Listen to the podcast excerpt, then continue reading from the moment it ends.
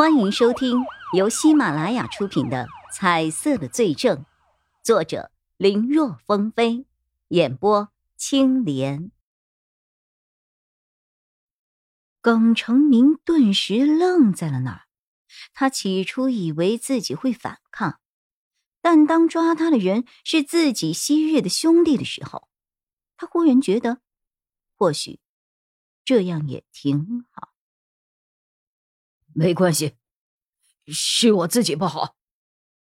叶一辉闻言也是叹息，他不解的问着：“你为什么？你父亲当年就是因为工程款被人偷走了，最后被逼才自杀的呀。小时候你还跟我说，你最恨窃贼了，长大之后要当抓贼的警察。可你现在，你看看你自己。”被叶一辉提起当年的旧事，耿成明的脸顿时涨得通红，青筋也跟着暴起。但是他没有回应你一句。没过多久，王小虎赶过来了，两人将他带到了派出所。经过搜查，从耿成明的身上共搜出了五部手机和三个钱包。在一查档案。是个惯偷了，上个星期才刚放出来。看到这一切，叶一辉怒从心起，指着耿成明，半晌说不出话来。他摔门离开了问询室。叶一辉只觉得气血翻涌，眼中无数金星在环绕着。突然，眼前一黑，他什么也看不见。他晃了晃头，稍微慢慢的恢复了一些的时候，随之而来的一切让叶一辉愣住了。他发现自己的眼睛出了问题，刚才看什么都还好好的，此刻不知道为什么，突然，眼前的一切都没有了颜色。他还以为只是自己眼花，又揉了揉眼睛，再睁开来一看，还是老样子。不管是人还是物，一切的一切，在他的眼中都呈现出来的是黑与白。这这怎么回事？这还不等叶一辉弄清楚发生了什么，派出所。接到了新的警情：春怡花园小区里一七二号楼下，疑似有人持刀行凶。春怡花园距离派出所不远，叶一辉和王小虎两个人又正好结束对耿成明的问询，当即出发前往。听到有人持刀行凶，叶一辉和王小虎的心都是一紧。两人从警多年，知道有些报警人喜欢说话夸张，像是什么丈夫报警说妻子要杀他，结果匆忙赶到地方一看，结果是夫妻吵架日常的闹别扭而已。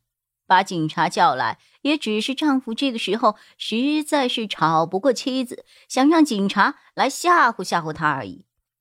还有的说孩子被拐卖了，等他们带着大队人马赶到。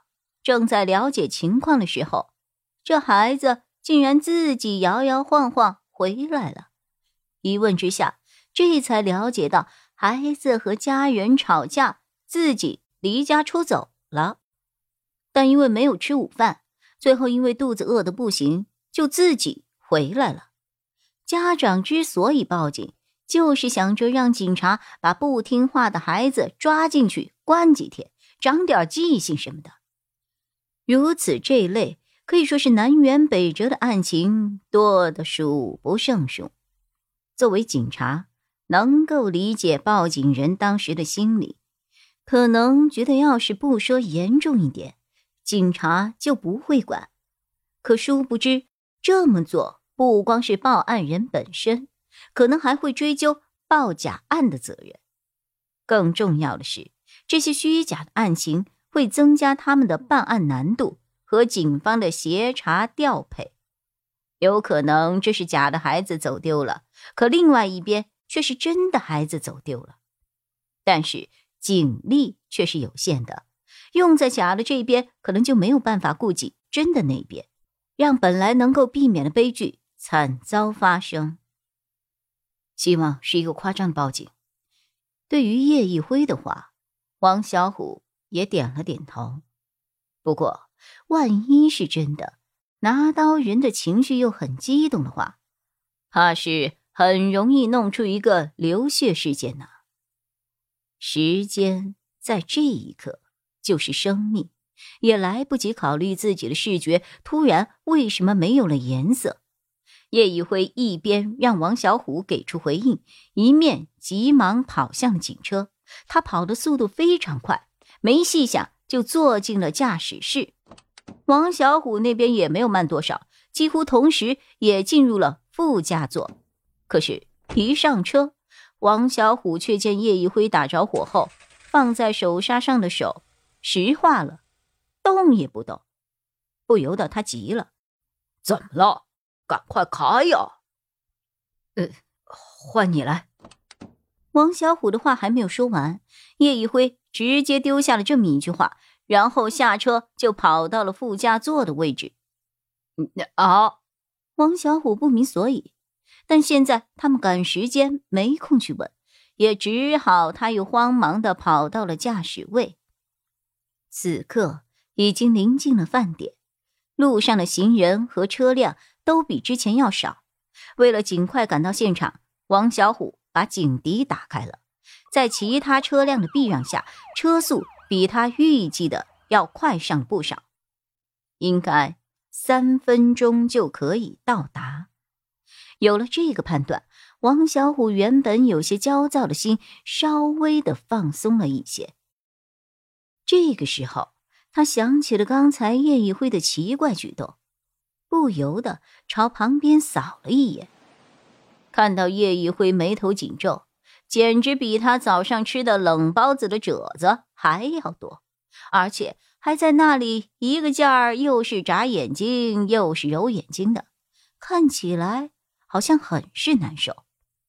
怎么了？刚才跑得太快，眼睛里进沙子了。要是进沙子那么简单，倒好了。